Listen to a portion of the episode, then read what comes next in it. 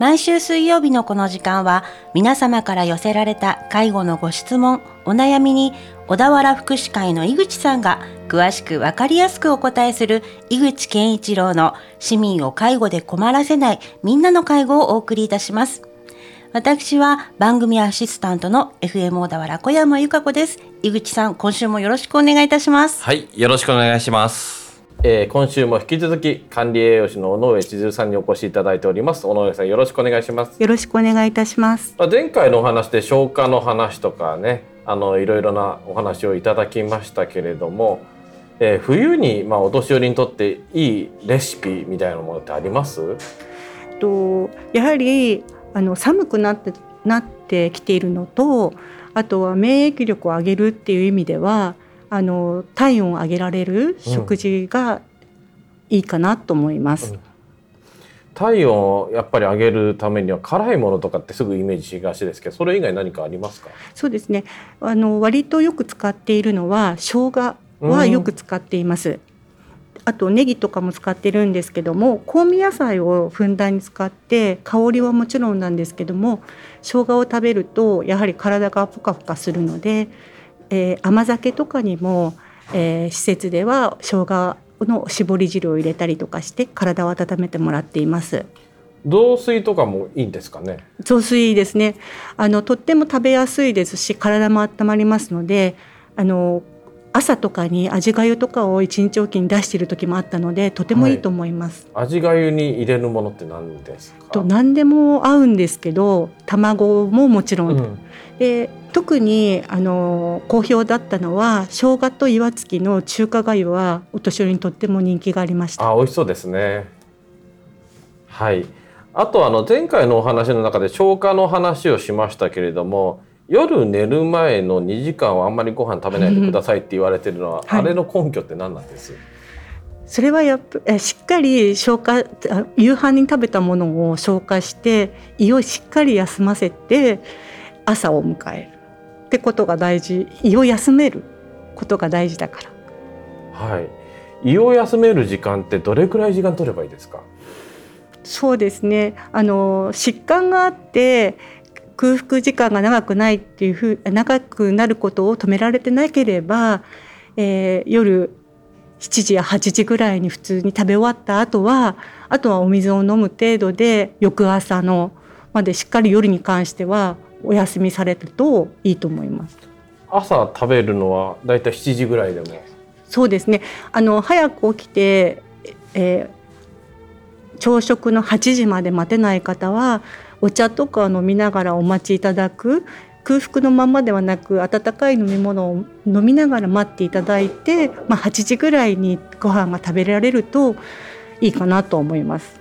3食のリズムはやっぱりまあ8時12時7時ぐらいはちょうどいいんですかねそうですね施設ですと8時12時18時その時間が基本となってますはい今あの施設のお話もいただきましたけれども尾上さんっていつも施設ではどこで働いてらっしゃるんですか、えー、小田原の穴辺にあります純正園で働いています、はい。デスクワークそれとも現場のその調理師さんと一緒に調理してるんですか？デスクワークと、えー、厨房の仕事と両方やっていますが厨房の方と大8人ぐらいですか、厨房って何人ぐらいいるんです？厨房は、えー、2箇所の厨房があるんですけども両方合わせて26名栄養士含めて26名います。かなりの大人数ですね。はい。毎食何食ぐらい出すんですか？そうですね。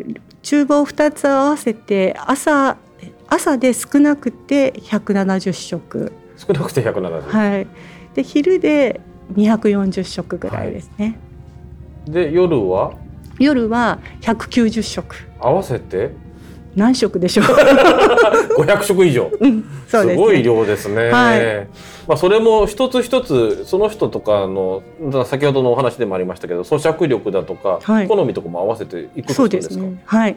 あの穴目の特養の方は、えー、常食刻み食粗刻み食超刻み食介護食の5形態作っていましてその中でもやはり常食でもお肉は細かく切っていただければそのまま食べれるから切ってほしいっていうオーダーがあれば常食の方でもお肉だけ刻み食になったりその方の食べやすい食形態に合わせてます。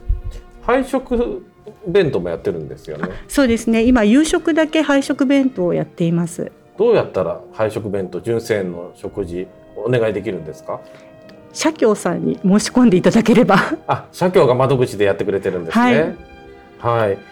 で先ほど言っていたその調理ですけれども昔ねあの特別養護老人ホームの調理師さんでみんな板前さんだったという話を聞いたことあるんですけれども、はい。今も全員板前さんなんですか？ね二十何人。いえ違います。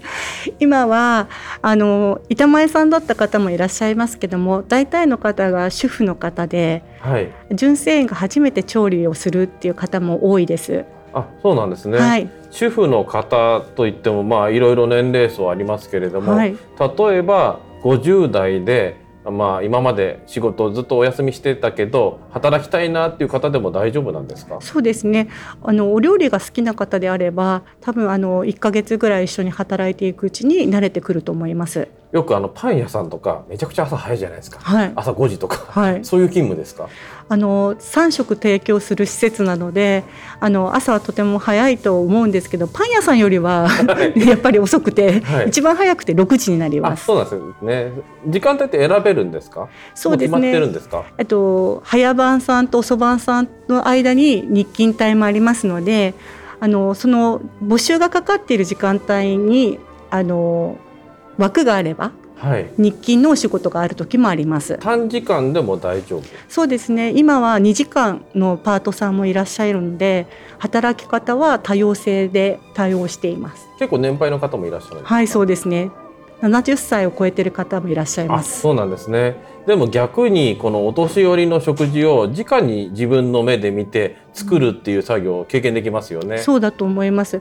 あの今まで聞いたこともなかった介護食っていうものを、あの盛り付けるだけとか作る方はあの職職員が作ってるんですけど盛り付けることに携わることであこうやってあの最後まで口から食べることにあの時間をかけて作ってるんだなっていうことをあなんか実感してす自分の仕事はすごいことなんだってあの感じるパートさんもいらっしゃいます。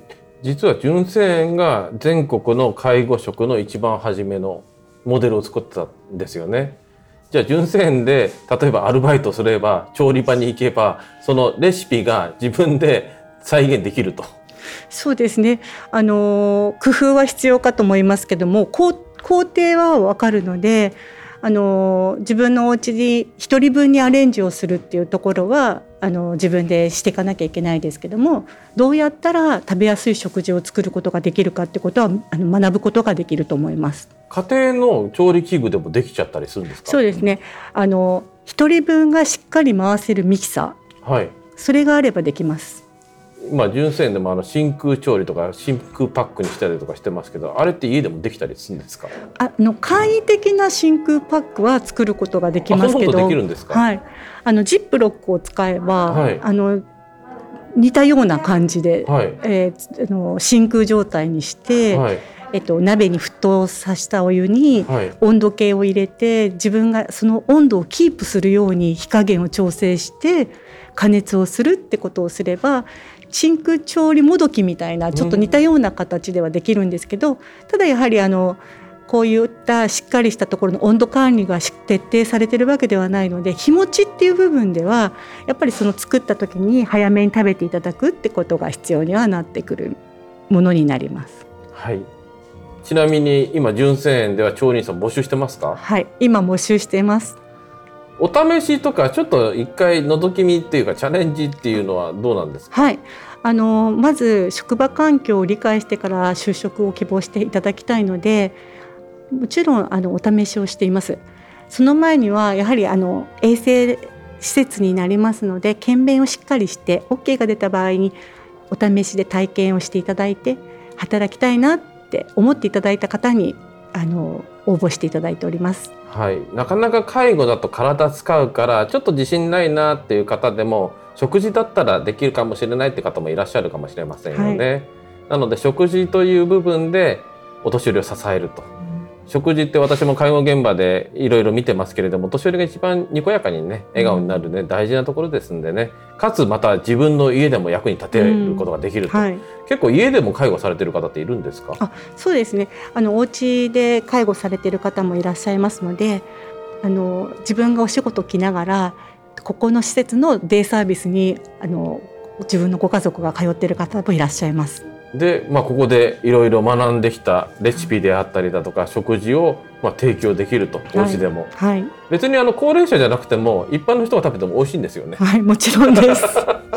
とても食べやすいので、あのあこう同じメニューでもここを工夫するだけで食べやすくなるんだなっていうことがあの分かるので普通に一般の家庭で役に立つ内容になってると思います。ある意味クッキング教室ですね。そうですね。はい、えー、2週にわたり管理栄養士の尾上千鶴さんにお越しいただきました。尾上さんどうもありがとうございました。ありがとうございました。井口健一郎の市民を介護で困らせないみんなの介護では介護に関するご質問ご相談をお待ちしております。メールは fmo.fm-